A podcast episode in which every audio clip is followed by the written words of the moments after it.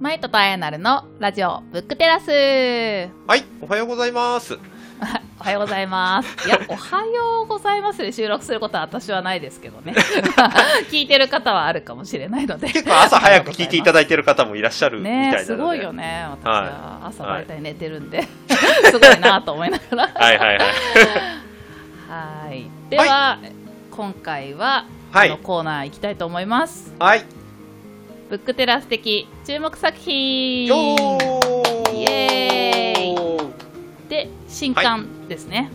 新刊注目コーナーですね。はい。はい。で、例によって今回も見せておりません。はい、何も見ておりません。はいしか。もあの沖縄行っててもう本当にポーっとしてたんで、読書も一回もしなかったんで あの多分新刊どんなのが出てるかとかもほぼはい把握できてない、はいはいはい。すごい楽しみですはい。じゃあ、行きますね。はい。よ。じゃあ、行きましょうか。はい、はい。じゃあ、一冊目。こちら、オープン。はい。まあ、これはでも最近のそうですすね、最近なんか結構、もうなんかクローズっていうかね、密室でなんか話するよりは、もういろんな情報はオープンにしようよっていう流れありますけど、まさにそういうのを象徴するような内容が書かれている本ですね。あなるほどなるほどあなんかちょっと今更感あるけどでもこういう本ってなんか今まで出てこなかったですね、しかもこれ、人文学的観点結構入ってるんですね、僕今、ちなみに読んでるんですけど、これ。うん。はい、あの概要のところを今読みますけど、なぜ人類は21世紀の今も敵味方に分かれ戦争するのか。うん。なぜ最強の皇帝と頭脳に恵まれた中国は世界を制覇できなかったのか、はい、あとうん繁栄企業国家文明を衰退させるクローズドの罠とは？とか、うんうんうん。うん。あ面白そう。うん、普通にあのそこそそこそこドンキキですけど、これちなみに。うん、でもね、あの話してる内容は確かに今いろんな情報を開示した方がいいよって言っておきながらそれでもなおあの閉じることを求める状況ってやっぱり多いなっていうのは僕も思ってたりはするんですよ。うんうんでそれはそれがダメっていうことではなくて本当に重要な情報とか誰にも話したくないことっていうのはやっぱりクローズドな場であの、はい、うん。あの得られることがやっぱり多いのでそれはある意味心理的安全性的なこともやっぱりありますから。うんうんいや本当会社とかでもそんなんばっかですよね。そうですよね。はい。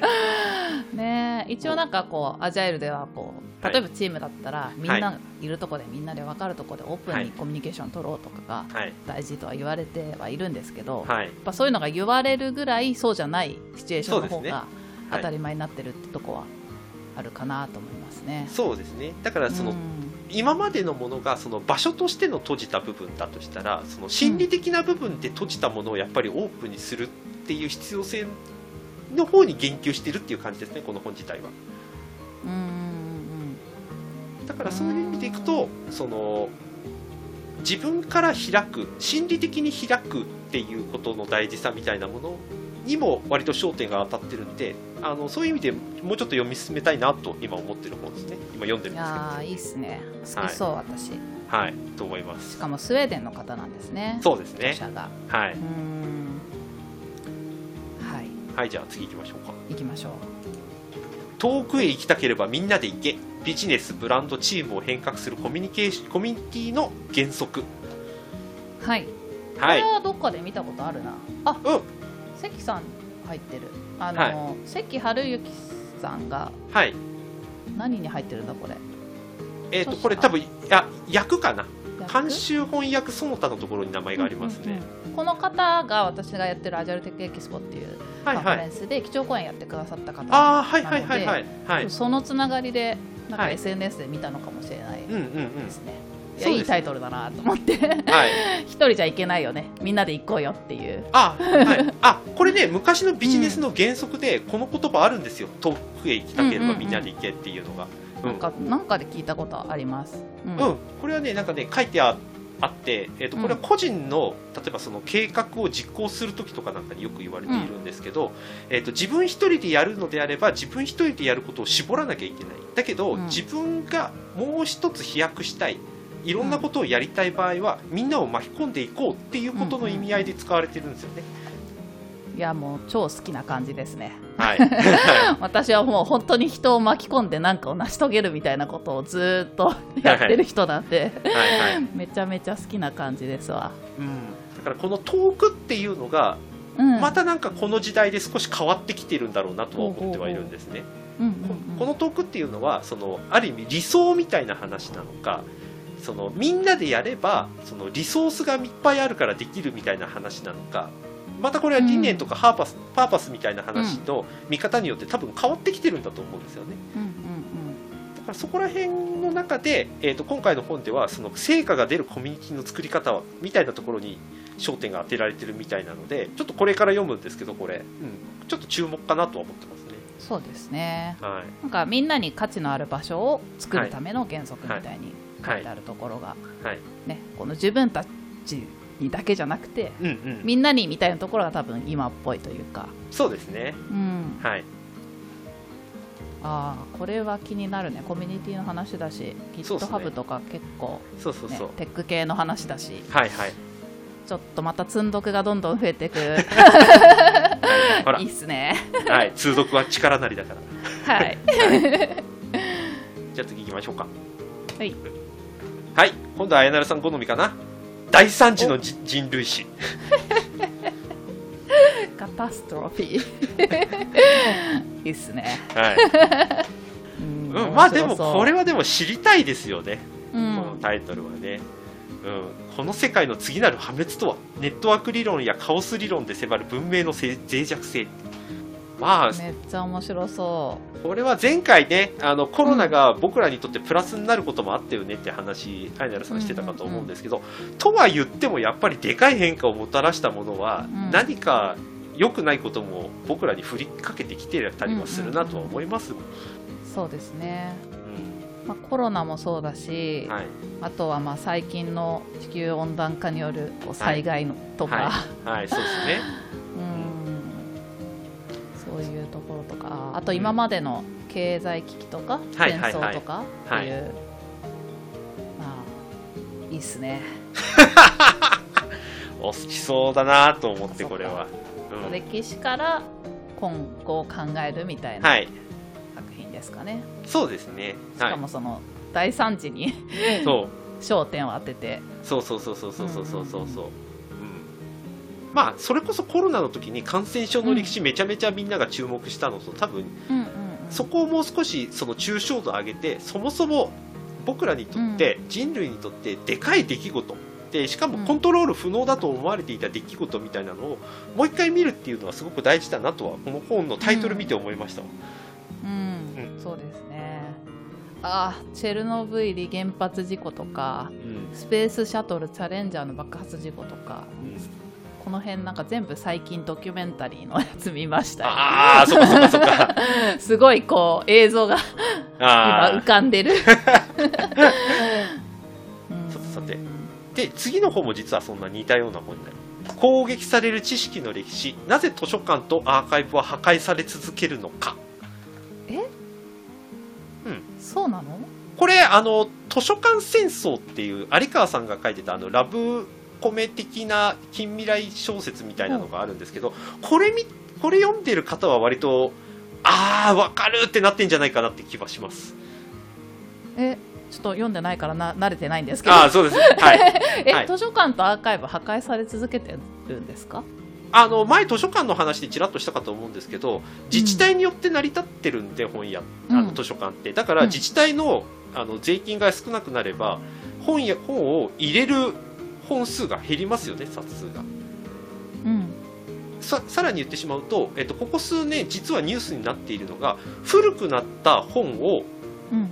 捨てたり廃棄したりしてしまった。しかもそれは郷土資料として唯一無二の資料だったみたいなニュースが結構あるんですよ。つまりここにここに効率化を入れてしまうと、うん。あんまり借りられない本とかもうボロボロになっちゃって、えー、とデジタル化しないまんま捨てちゃったみたいなケースってああったりするんですよ。あのき近々の話のところではそうですね、いやー図書館はね別に公立とか利害とかそこまでうん、考えなくていいのに借りられてんなんか人気のある本ばっかり残すみたいになっちゃってるんですか、あのそれもそういうケースもあるよっていうことですね、うん。あの近いところでいくと、うん。さらに言ってしまうとあの海外ではよくあるんですけど公文書。は図書館で保管するっていうケースがあるんですけどその公文書も政府の方針でなんかその全部黒塗られちゃったりとかあの没収されちゃったとかっていうねいうことね。そういう話ね。そういう話も。知識の歴史。そうそうそうそう。だから保管されるだけではなくて活用しないことを理由にもしくは活用されることが当時の政府にとってもしくは人類にとって不毛と判断された場合には結構積極的に廃棄されてたりする歴史ってあるんですよ。あそうかそうか。あ歴史だからいや今すごい私現代で考えちゃったけど、はいはい。現代だけじゃなくて、はい、うん、過去にこういうことがあったっていううんのの歴史の話ですね、うんうんもうやっぱり出てくるんですよね。うめっちゃありそうそんなの。うん、ね。いやいや政府がめちゃ。めちゃ都合いいのをうん。や、焼いちゃったとか。そうそうそうそう。いろいろありそう。そう、うん、だから僕はほら日本史好きだから日本史の古文書とかっていうのはまだ全然読まれてなくて大学の図書館に埋まってたりするケースなんていうのをたくさん聞いたりしてるんで、だから意外と僕らがまだ知らないことが解明されずに残ってたりするケースっていうのはいくらでもある反面、こうやって図書館のとかその効率性の問題からなくなっちゃうケースっていうのもやっぱりあるんですよね。うん。うん。また図書館のなん。か知識が深まりそうですねはい、そうですね。だから図書館のあり方みたいなのが問われてる理由も実はここら辺にあったりするっていうのはありますね。なるほどはいこれ、これはまた久々の縦軸の話。樹木の恵みと人間の歴史、石器石器時代の木道からトトロの森までっていう、へえ樹木かな？樹木かな？樹木かな？はい。そうですね、樹木かな。うん。はい。まあね、今、地地球温暖化とかね、環境破壊とかっていうので、あの、それこそ木とか森、森林のことについてはもう一回見直しをしていこうっていう話はありながらもなかなかうまくいってない部分ってあったりしますけれども、じゃあ、そもそも人類とこの環境における付き合い方みたいなものっていうのは、うん。もう一回ちょっと見直してみてもいいんだろうなっていう気もしてた中でこの本見てました。へえ面白そはい、しかもこの方なんう、か、うん、木育ててる人が世界各地を旅して、え？すごっ。うん、1万年にわたって人の暮らしと文化を支えてきた樹木と人間の伝承を掘り起こし現代に蘇らせるって書いてあります。あすごいへえ本いや当だだからフィールドワークしてるってことですよね。フィールドワークしてますね。はい。えー、すごい。うーん。うん。スペインの12世紀の奈良の林はいとかはい。北アメリカの先住民の林の話とか、そうですね。いろんな森とか林の話はい。はい面白そうで。す、ねうんまあ、日本史で見てもあの明治時代になるまでの日本人っていうのは結構この手のものを大事にしてきてて権力って政治権力でこれコントロールしてましたからね、これ以上切っちゃいけないみたいなことをやるとかね、うーん。あそうなんですね、はい、だからこれ付き合い方だとは思うんですよ、まあ、ちょっと今のうんうんうん。この現代でどうやっていくのかってまた別いろいろ難しい問題ありますけど、まあ、でもね、うんうん。これを知っておくと付き合い方変わりそうだなって気はなんとなくしてますね。そうですね、はい、行きましょうか。うん、面白そう。はい。これコンセプチュアル思考物事の本質を見極め解釈し獲得するっていう、ほはい、これ実はあのブックカフェの荒木さんの僕講座に参加していてその講座の内容とよく似てる本を見つけて、うんみんなみんなこの講座の人読むと思うよって紹介した本実はこの本です、おー。はへえそしたら荒木さんご購入いただきました、あ またその流れ。すごいなマイトさん。はい、いや実際にねこの本はねあの古典ラジオを読んでる人、あの聞いてる人たちはちょっとおすすめ。こういう思考で古典ラジオを聞くとまた聞き方変わります。うーんえーしかもなんか野中育次郎先生がはい。推薦してるっていうのははいそうなんですよ。このこの著者の村山さんうん。の働き方の哲学っていうのもすごく面白い本で僕このあのコンセプチュアル思考の後にはい。働き方の哲学って読んだんですけどうん。あのと村山さんを知ってる方からすると、うん。おおまたすげえ本書いたなっていう感じらしいです。へへあの図解がめちゃめちゃ分かりやすいですまず、ーああいいですね。はい、これが分かりやすいのがいいのとあとこれ副題にも書いてあるんですけど、本質を見極め解釈し獲得する。つまり単純に分析をするだけだとかっていうことではなくてあ、えー、とその読んだ人なりのもしくはそれを捉えた人なりの解釈みたいなものをすごく大事にしていくみたいしていく思考法みたいなものが今回書かれているので、これが結構重要かなと、うん。なるほどね。うん、意味付けの方ですね これが正解のない時代仕事とキャリアに揺るぎない軸を持つって帯に書いてある、はいこういうのね悩んでる人とか求めてる人多いですもんね。そうなんですよ。でその軸を持つためには分析とか理論ではなくて意味付けの方、つまりファクトを見た時。につながるねあそうそうそうそうそう。そ うん。同じファクトを見た時にあなたはどう捉えましたか？みたいな問いからいけるやつですね、なるほどね。これおすすめです。あの図解がとにかく分かりやすいので見てるだけでもかなりあのイメージしやすいですちょっとお高いですがこれは。結構これは個人的にはここ12ヶ月くらいで押してます。さあ来ました。世界滅亡国家史。これあの深井さんの歴史思考の隣に結構置いてある本置いてある傾向があるんでこの本を見つけてうわこれも面白そうって言ってる人結構多かったですね。へえ消えた48カ国で学ぶ世界史。滅亡した国家あの国家だけ取り上げたっていうニッチもニッチすぎる本ね。教科書では学べない超ディープなヒストリー。でしょうね。うん。ちらっと読みましたけどこんな理由でこう消滅したのとかってあの勘違いで消滅した本あの国家とかでも書いてあったりしましたからね。へえこれはあのこの今回紹介した中では一番ラフなラフなって言い方っていうするとちょっと語弊ありますけどあの要す短いみえっ、とねそんなに分厚くないのと、うん。あのオニオムニバス的に紹介されてたりするんで。そうなんだ。歴史思考じゃないけど、こう。そうそうですそうですそうです。こんなしょうもない理由で消滅したのみたいな話も結構混じってたりするってや えつ超面白そう。そうそうそう。へえだからまあそれをもってねあのなんていうかネタ的に面白いねっていうのももちろんあるし、うん、なねどうなるか分かんないなっていうことをやっぱり感じたりもしましたし、そうっすね、はい。えータイトルはすごい重たいけどね。そうですね。割と軽い感じで読めちゃうんですね。わこんなんでこんなんでみたいなことが結構続くんで意外にあの国境はこの本のキーワードです。ああなるほど、うん国境はちなみにあの日本も県境いまだにちゃんと決まってないところたくさんありますんでそういうところで揉め事起きてたり今だ今でもするんでどうやって線を引くかっていうことの重要性も、ここの本からも割と学べたりしますね。うん。はい最後はちょっとおまけ。おなんかおしゃれ。ロロブスターいくつもの月曜日っていう僕が最近読んでてすごく好きな本なんですけど、はい。これ何かというと僕が最近注目してるのはメルマガなんですよ。ほう今。